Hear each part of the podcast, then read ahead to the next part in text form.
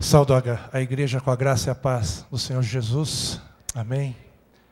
Eu estou, de um lado, feliz pela oportunidade, do outro, tremendo pela responsabilidade. Mas, como a palavra de, diz, de Deus diz que maior aquele que está em nós do que aquele que está no mundo, né?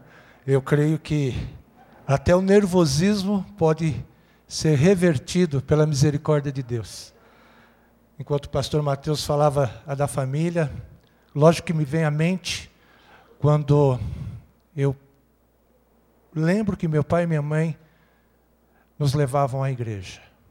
Acho que isso é uma marca muito grande, o resultado muito grande da diferença que isso fez na minha vida. Mas lógico que essa diferença só teve sentido no dia em que eu, já adolescente para jovem, participando de tantas coisas da igreja, envolvido com a liderança de juniores, depois de adolescentes, até mesmo com a mocidade. Só aí eu tive um encontro com Jesus. Veja, eu nasci num lar cristão. E talvez tenhamos muitas pessoas que nascem num lar cristão e vivem uma vida acostumado a vir na igreja ou forçado a vir na igreja. Eu não sei. Mas uma coisa é certa: Deus sempre vai usar as oportunidades para falar ao meu e ao seu coração. E foi isso que aconteceu. Me lembro do acampamento quando eu, ouvindo uma mensagem sobre João 15, pastor Dami Ferreira falava a respeito dos frutos daquele que está em Cristo. E eu olhei para a minha vida, vi que eu nada produzia porque eu não estava ligado em Cristo. Se eu não estou ligado em Cristo, eu não posso produzir nada. Posso fazer boas obras, como muitas pessoas aí fora fazem. Creiam, e tem pessoas que às vezes fazem melhor do que nós. Isso para nós deveria servir como um exemplo, para que nós olhemos para o que a palavra diz a respeito de boas obras e ver que esta é uma das características de um verdadeiro cristão. Porque ele olha as necessidades das pessoas e quando ele vê essa necessidade, seu coração fica compungido, ele quer ajudar, ele quer fazer o que estiver ao seu alcance para que aquela situação tenha uma solução. Mas o nosso tema não é ação social, não está ligado totalmente a essa parte de boas obras. Mas como o pastor Mateus falou, nós estamos hoje, no mês de maio, terminando praticamente, uma semana falta para terminar o mês de maio, e este é um mês chamado mês da família. Eu estava lendo um artigo interessante que falava sobre a preocupação com relação às modernidades. E quando você entender modernidade, você pode entender claramente que através da televisão, através do video, videogame, através dos diversos jogos que se consegue até pela internet, ou até mesmo a internet, há um perigo rondando as nossas casas. E se nós não estivermos preparados, nós podemos sucumbir a essa luta, porque essa é uma luta muito, muito grande. E eu quero dizer que esse artigo, ele é católico. E veja que nós, como igreja de Cristo, também precisamos ter essa mesma preocupação. Isso tem que fazer parte do nosso coração, porque dentro das nossas casas, com os nossos filhos, depois com os netos e depois com tantas outras pessoas, nós precisamos influenciá-los com um bom perfume de Cristo. E nesse mês de maio nós já comemoramos também, no segundo domingo, o Dia das Mães. Eu não sei quantos de vocês sabem, mas que Dia das Mães, e também mês de maio é o Dia das Noivas. E tudo isso vem de algumas festas ou tradições católicas. E, e o mês de maio foi chamado como mês das mães, para homenagear Maria. E nós sabemos que Maria é a mãe do nosso Senhor Jesus Cristo, do nosso Salvador. Mas tem uma coisa que eu creio no meu coração, de que quem criou a família a partir da união de duas pessoas foi o próprio Deus. Se você abrir o livro de Gênesis, no capítulo 2, depois da formação, da criação do homem, e quando Deus vê que o homem está só, ele faz esse homem adormecer, e da costela deste homem, ouça, da costela deste homem forma a mulher. Interessante que desde o princípio, o propósito de Deus na formação da família, na união de um homem e de uma mulher, era de que estes dois caminhassem juntos. Sempre ouvi muito falar a respeito do porquê da costela, justamente para isso, para estar do lado. Costela, lado, é igual aqui, vem junto, vamos juntos. E não foi tirado de outra parte do corpo para não haver desigualdade para ninguém achar que é mais ou menos do que o outro. E existe uma coisa interessante que a palavra instituição quer dizer. A instituição quer dizer uma formação com um objetivo. Você pode ter uma instituição jurídica, por exemplo, uma ONG voltada para a ação social. Essa é uma instituição que está voltada para esse fim.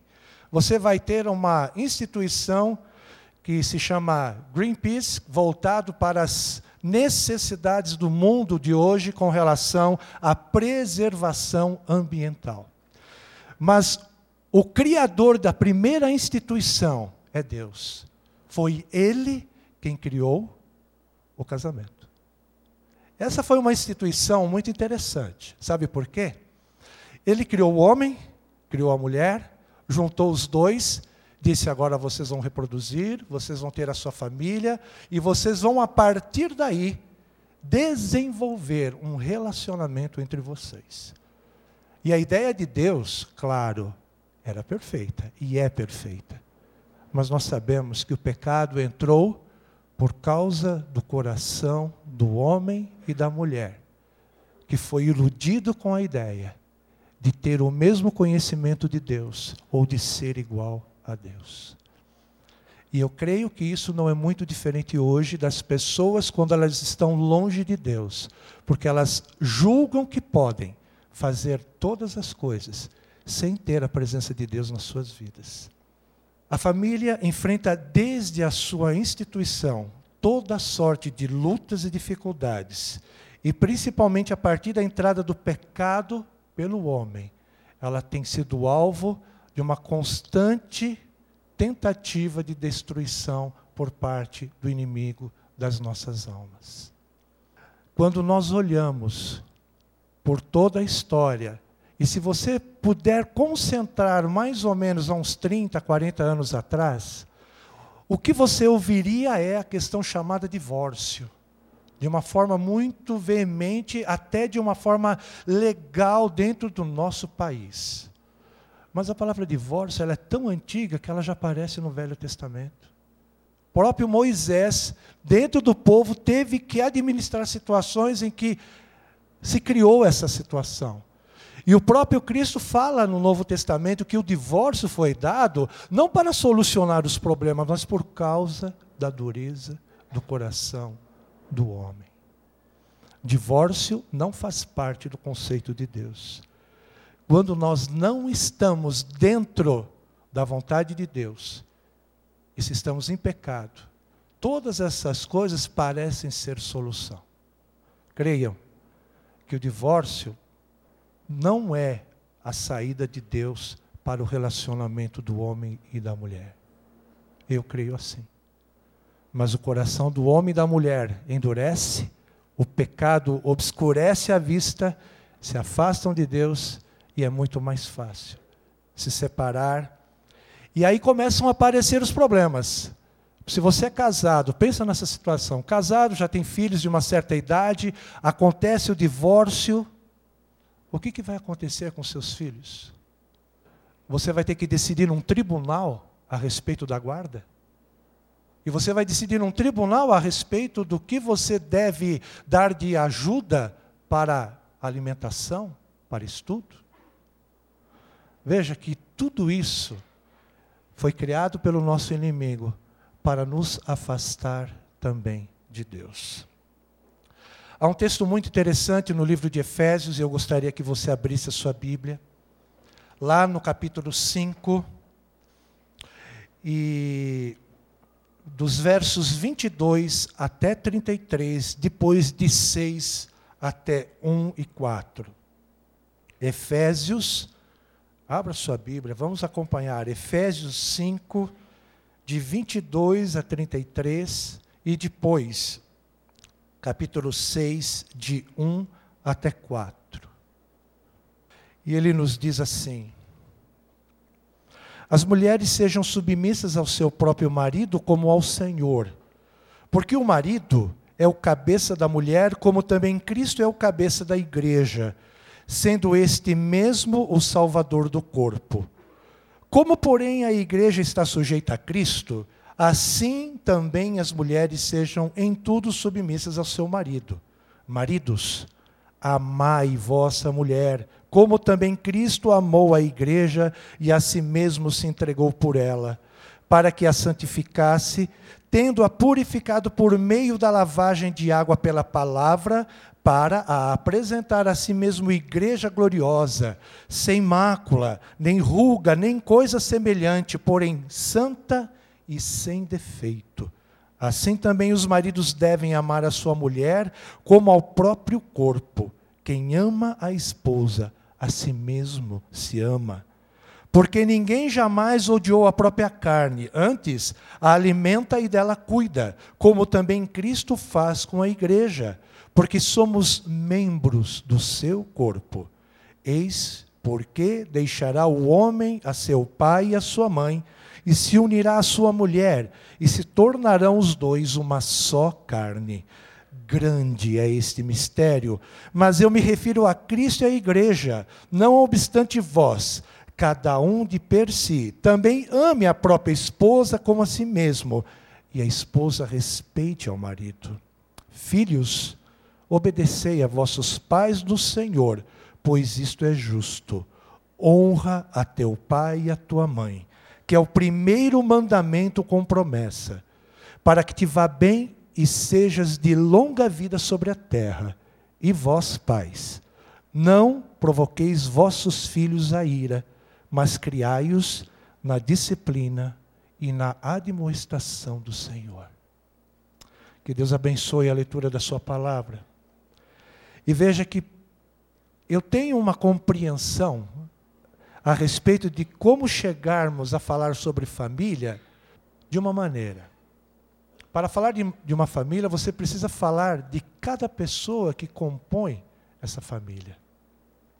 E nesse texto, Paulo, quando escreve aos Efésios, ele procura passar orientações para cada crente.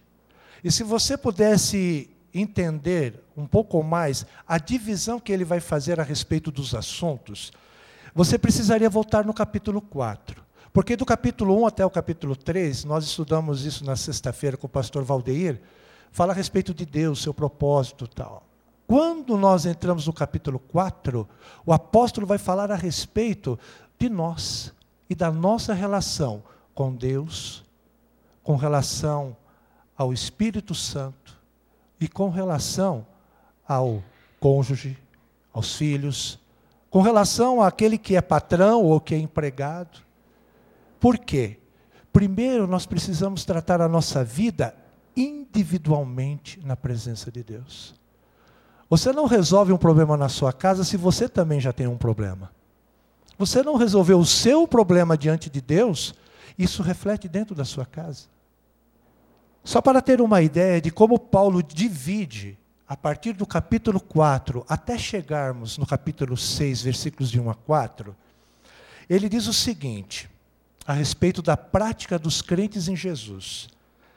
Ele vai falar a respeito da relação dos crentes entre si, do capítulo 4, de 1 a 6. Se depois você tiver tempo, leia com calma a partir do verso 4. De 1 a 6, ele está tratando a respeito do relacionamento entre os crentes.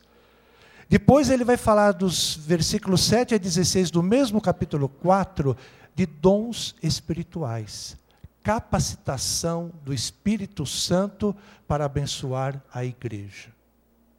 Depois disso, ele vai falar dos versos de 17 a 32 com relação à nossa vida antes de conhecer a Cristo, como nós éramos. Ele vai tratar de trevas, vai falar de luz, vai falar daquilo que nós fazíamos quando nós estávamos no pecado. Depois ele vai falar com relação ao mal em si, o mal que nos aflige, o mal que está ao nosso redor, a partir do, do capítulo 5, de 1 a 17.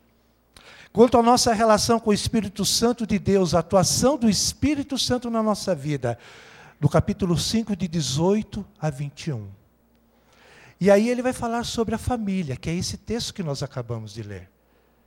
Capítulo 5, de 22 ao final, de, 6 até, de 1 a 4. E ele continua depois no capítulo 6, de 5 a 9, falando a respeito da relação de senhores e escravos. Paulo fala a respeito eu diante de Deus. Eu e a minha vida, que precisa ser transformada diante de Deus, para que depois, quando nós chegarmos na família, isto venha refletir em bênção para a família. Para uma família ser feliz, 100%, toda ela precisa estar entregue nas mãos de Jesus. Não há outra maneira. Tudo que for fora disso vai ser passageiro e vai ser muito do esforço humano, procurando muitas vezes relevar, deixar. Existem muitos relacionamentos que estão sendo destruídos porque as pessoas não tratam os seus problemas de relacionamento, não conversam. Mas sabe o que é isso? É reflexo da sua própria vida, da minha e da tua, por não consertar diante de Deus aquilo que precisa ser consertado. Não existe uma maneira de você ser feliz como pessoa se no teu coração você não está em paz com Deus. estar em paz com Deus envolve obediência à sua palavra. Estar em paz com Deus é permitir a ação poderosa do Espírito Santo na tua vida, fazendo com que aquelas coisas que estão no escuro do teu coração venham à luz e que aquilo seja transformado pela graça e pela misericórdia de Deus. O apóstolo Paulo, então, ele desenvolve todos esses aspectos para que nós entendamos que quando nós vamos tratar de família, de relacionamento, nós já estamos tratados diretamente com Ele. Porque não dá para você dizer que você resolveu o seu problema com Deus e chegar na tua casa a coisa está enrolada. O que, que o apóstolo, Paulo, apóstolo João nos diz? A respeito de dizer que amamos a Deus, mas não, que não vemos, mas o irmão que a gente vê, a gente não ama. Como que é isso? É incoerente. Não faz parte da natureza de Deus permitir que estas coisas simplesmente fiquem assim como soltas. Mas Ele coloca o Espírito Santo para trabalhar no meu e no teu coração para trazer à luz essas coisas, para que elas sejam confessadas diante de Deus e que a ministração de perdão, de reconciliação, sejam feitas diretamente por Deus na nossa vida e através da nossa vida. Muito impressionante o que aconteceu, e eu precisava só falar isso do renovo, de ver pai pedindo perdão a filho e filho pedindo perdão ao pai por situações que não estavam resolvidas. Isso é maravilhoso. Porque pessoas que estão perdoadas diante de Deus, elas também ministram perdão às outras pessoas. Para ser completo o entendimento de aplicação do texto, no que se refere à família, precisamos conhecer sobre a necessidade que cada cristão tem de santificação. Sem santificação, ninguém verá a Deus. Sem santificação, nós não podemos chegar na presença de Deus. A nossa oração vai ao teto e volta. Sem santificação, o Espírito Santo não tem espaço para trabalhar a nossa vida. Isso acontece desde o capítulo 4, quando Paulo nos fala sobre aperfeiçoamento dos santos, que nos leva à unidade da fé no pleno conhecimento do Filho de Deus. Isso está em Efésios 4, de 11 a 16. Ele vem falando sobre o indivíduo, a sua relação com Deus, pois o exorta a ser imitador de Deus. No quê? Veja lá Efésios 5, 1 e 2. O que que Paulo fala a respeito disso? Sede, pois, imitadores de Deus como filho, ama, filhos amados, e andai em amor, como também Cristo nos amou e se entregou a si mesmo por nós, como oferta e sacrifício a Deus em aroma suave. Só uma pessoa que alcançou o perdão de Deus consegue ministrar perdão para outra pessoa. As pessoas aí fora podem perdoar? Eu creio que podem. Mas uma pessoa que recebeu o perdão das dívidas do seu pecado, ou de pecados que ela estivesse cometendo e que foram confessados diante de Deus, esses estão perdoados. E quando eles estão perdoados, isso nos dá também a responsabilidade de perdoar ao outro como nós fomos perdoados. Esse é o princípio que Paulo fala quando nos fala a respeito da ceia. A ministração do perdão acontece por quê? Porque Deus nos perdoou primeiro. Paulo também fala a respeito e nos exorta a andarmos como filhos da luz, pois antes nós éramos trevas. Efésios 5, 8. E no versículo 15 ele diz: Vede prudentemente como andais, se como nécios ou sábios. 5,15. Porque toda essa aplicação, e só aqui vai entrar a questão da família. Porque antes de falar de família, nós precisamos falar da nossa individualidade.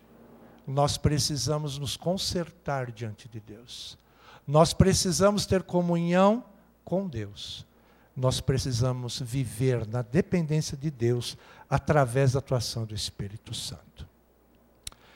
Nós somos seres individuais e cada um precisa ter sua própria experiência de salvação com o Senhor Jesus, sendo transformado à sua imagem e semelhança e vivendo o amor de Deus, que tem compaixão pelas pessoas e que dentro da família vai ter um posicionamento adequado frente aos desafios que a família cristã tem.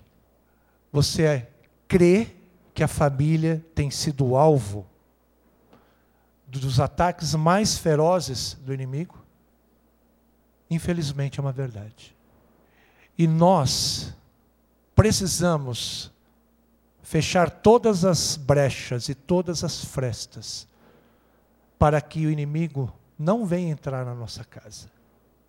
Isso só é possível quando nós estamos vivendo debaixo da dependência de Deus. É interessante que, quando a gente pensa em família, família cristã, uma família de pessoas salvas por Jesus, uh, não cria uma ideia de que todo mundo tem auréola, asinha de anjo, que todo mundo vive flutuando dentro de casa, sabe? Não é isso. Nós continuamos sendo seres humanos. Nós continuamos tendo a nossa luta dentro do coração, que envolve a nossa carne, o nosso desejo, e a luta que o Espírito está travando com isso, que é que nós nos humilhemos, que nós crucifiquemos o nosso eu a favor de quê? Da atuação de Deus na nossa vida. E creia que quando nós enfrentamos lutas, dificuldades, algum problema de relacionamento dentro da nossa própria casa, o Espírito Santo vai nos tornar hábil para poder conversar e tratar o assunto e resolver isso, sabe de que forma? Em amor. Eu falo isso porque eu vivo essa experiência. Ninguém pense, né? Olha, olha aqui, eu estou aqui, Mariane está ali, Carol está ali, nós todos participamos, todos, saímos daqui, estamos sempre abraçados. Estamos... Às vezes acontece de nós termos alguma situação que precisa ser resolvido. Porque nós somos humanos. Eu não sou diferente de você, como você não é diferente de mim. Nós enfrentamos as lutas, porque nós, quando aceitamos a Cristo, nós falamos assim: eu quero fazer morrer o meu eu. Mas quando eu dou aquela levantada no eu, é quando eu sou cabeça dura. Mariane sabe o que eu estou falando. Porque aí eu fecho meus olhos, não estou ouvindo, aí vai. Sabe um touro embestado?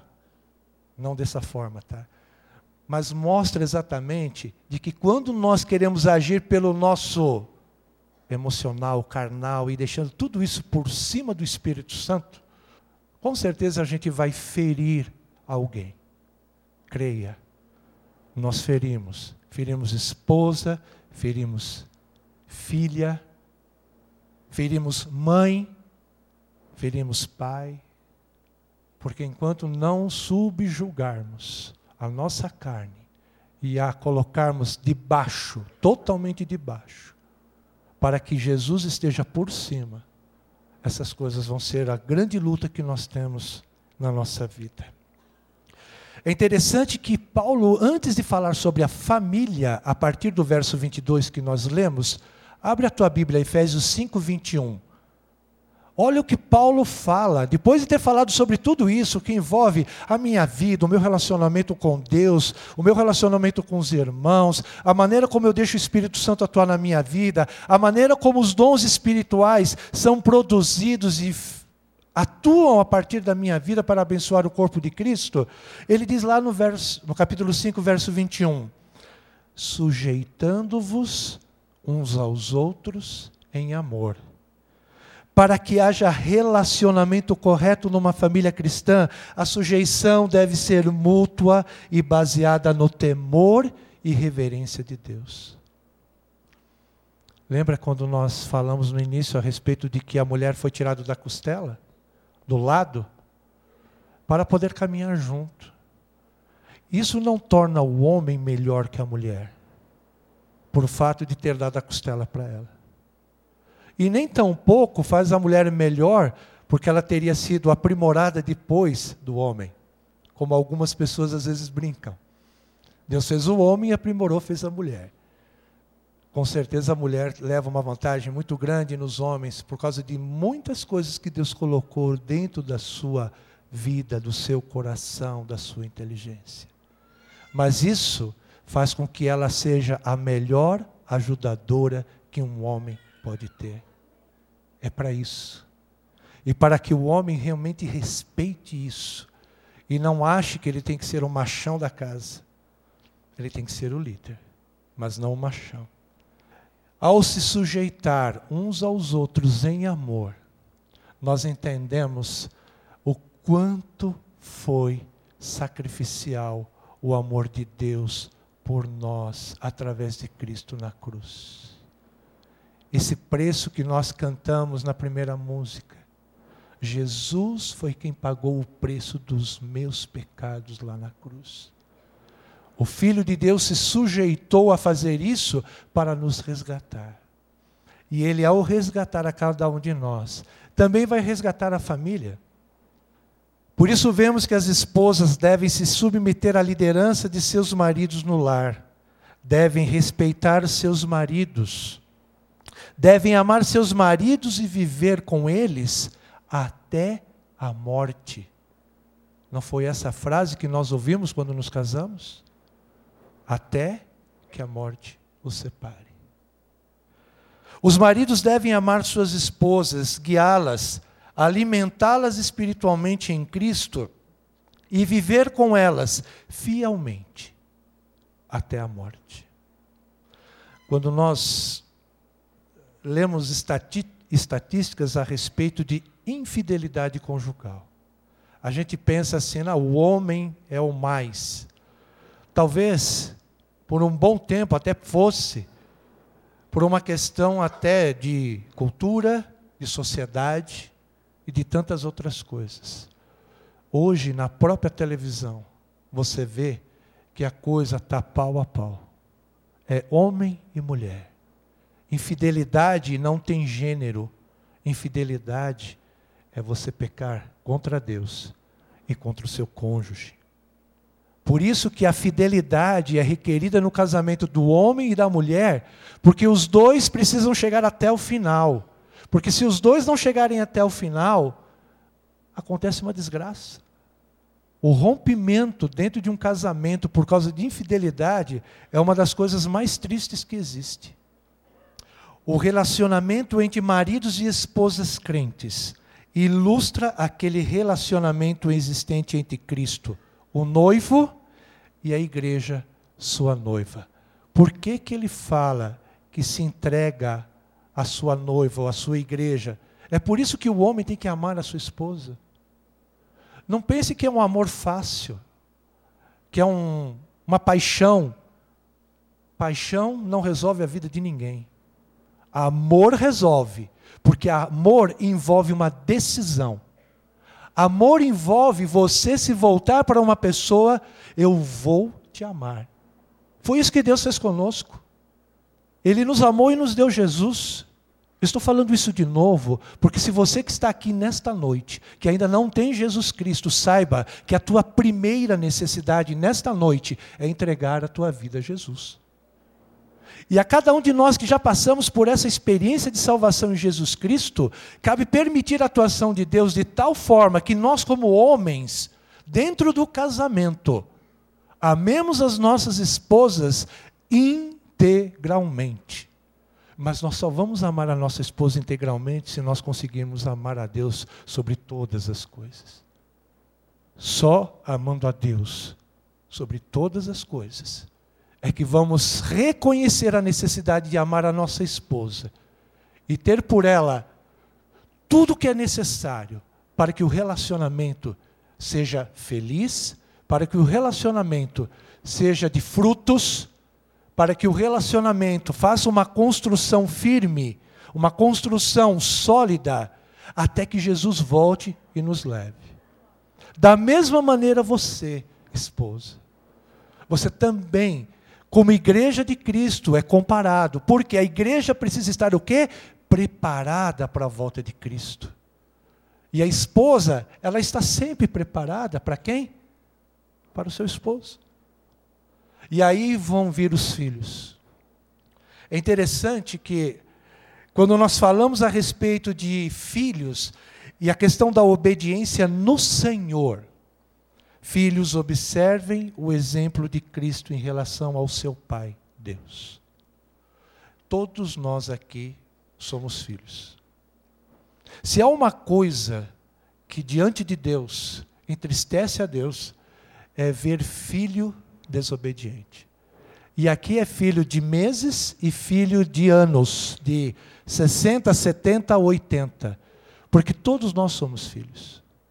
E todos nós precisamos olhar para o exemplo de Cristo, um exemplo sacrificial, um exemplo de entrega. Mas veja que a humanidade de Jesus, no Getsemane, fez que ele orasse ao Pai: Pai, se for possível, passa de mim esse cálice, mas a tua vontade se faça. Isso nos mostra algumas coisas.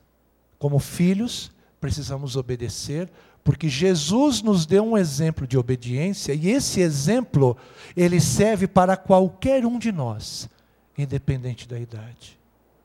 O outro exemplo que Jesus nos dá a partir da oração do Getsemane é de que quando nós estivermos numa situação que nos parece difícil, dolorosa, que nós não entendemos ou que nós talvez não gostaríamos de passar, que nós devemos colocar isso diante do Pai e que o Pai que é rico em misericórdia e em graça, ele vai nos responder a essa oração. Sim. Não. Espere. O relacionamento de uma família que está baseado totalmente na experiência de salvação em Jesus e na presença de Jesus no centro desta família, é de que esta família é uma família feliz é uma família bem-aventurada. Eu agradeço e louvo a Deus pela família que Ele me deu, pela esposa que Ele me deu, pelas filhas que Ele me deu. E aqui, e eu como homem e como pai, quero dizer que eu sou uma pessoa falha. Eu não sou melhor do que ninguém. Mas enquanto eu busco a graça de Deus, para poder me dar forças. Primeiramente, para renunciar ao meu eu. Depois, fazendo com que o amor de Deus inunde o meu coração e eu possa amar a minha esposa, as minhas filhas e todas as outras pessoas que estão ao meu redor. E colocando realmente Deus no centro da família, eu me julgo o homem mais feliz do mundo. Você tem essa alegria? Você pode dizer, Senhor, eu te louvo por isso. Te louvo porque o Senhor me resgatou e hoje eu estou numa família que te serve, que te louva. E o nosso desafio hoje é olhar, olharmos para aquelas pessoas que estão ao nosso redor e que têm enfrentado as duras lutas que envolvem o pecado dentro da família. Orarmos por esses. Levarmos a palavra de Deus para que essas pessoas também entendam de que a solução só encontramos em Jesus Cristo. É uma responsabilidade muito grande. E eu creio que se cada um de nós olharmos para esta situação de famílias, a partir da nossa igreja. E creia, irmãos, pastor Mateus está aqui, e nós, como equipe ministerial, temos acompanhado situações de algumas famílias. E oramos por isso, conversamos com as pessoas, procuramos abrir a palavra de Deus e mostrar que somente a partir da ação do Espírito Santo na vida daquelas pessoas é de que há esperança para resolver os problemas da família. Eu sei que algumas pessoas aqui, quando voltaram do renovo e foram surpreendidos pela maneira como o pai, o filho, o mãe chegaram em casa, conversaram, confessaram pecados, se perdoaram fruto da ação poderosa do Espírito Santo. E nós precisamos disso. Igreja, a nossa responsabilidade é nos mantermos firmes na palavra. Homens como eu, a nossa responsabilidade é amar as nossas esposas como Cristo amou a igreja. É uma entrega total. Esposas, amem os seus maridos e estejam sempre preparadas, como a igreja deve estar preparada para a volta de Cristo. Filhos, amem e respeitem seus pais. Pais, não provoquem a ira dos seus filhos. Mas se nós nos sujeitarmos em amor, conforme nos diz Efésios 5, 21, todas as barreiras que impedem um relacionamento aberto, sincero, honesto, diante do nosso cônjuge, filho ou qualquer outra pessoa, e nós podemos estender isso para as outras pessoas. Isso tudo vai ser quebrado. E nós vamos poder desfrutar da maravilhosa graça de Deus na nossa vida.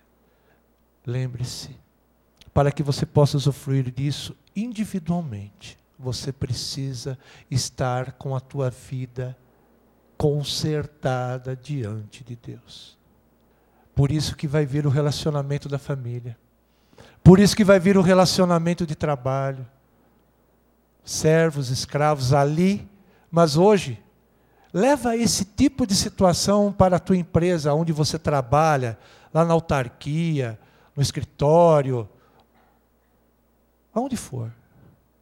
Se Deus estiver atuando na tua vida, muita coisa vai mudar naquele lugar a partir da tua vida. Que Deus possa nos abençoar. E que Deus possa realmente promover no nosso coração, na nossa vida, toda a transformação que a palavra dele nos mostra, para que nós sejamos felizes e na expectativa e na boa expectativa da volta de Cristo. Amém? Vamos orar. Pai querido, nós te louvamos, porque de uma maneira maravilhosa, o Senhor nos deu Jesus Cristo, teu Filho.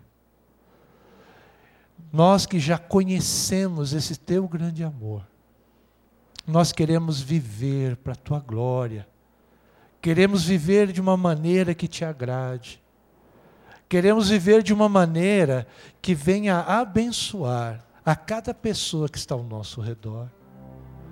E queremos colocar agora diante do Senhor as nossas famílias. Nós sabemos, Senhor, e reconhecemos de que quando nos afastamos do Senhor, estamos abrindo brechas para que o inimigo entre na nossa casa e promova a destruição da família que foi criada pelo Senhor. Tenha misericórdia, Senhor. Que teu Santo Espírito esteja trabalhando no nosso coração. Que se existe alguma coisa que precisa ser confessada, que precisa ser perdoada, que nós a façamos em nome de Jesus, para que haja restauração e que dentro da nossa casa o Senhor esteja reinando e que dentro da nossa casa nós possamos dizer: Eu e a minha casa servimos ao Senhor. E por aqueles que estão aqui nesta noite, que também ainda não conhecem o teu filho Jesus, que teu Santo Espírito tenha liberdade para fazer a obra de reconciliação, que eles possam entender que somente crendo em Jesus como Salvador e Senhor, confessando os seus pecados, eles vão ter a verdadeira felicidade e alegria de ter Jesus Cristo vivendo em seus corações. Promove isso, Senhor, e nós te daremos toda a honra, toda a glória, e nos colocaremos diante do Senhor, ajoelhados, prostrados, para que o Senhor promova a obra que teu Espírito Santo quer fazer na nossa vida. E nós fazemos isso orando no nome santo e precioso de Jesus. Amém.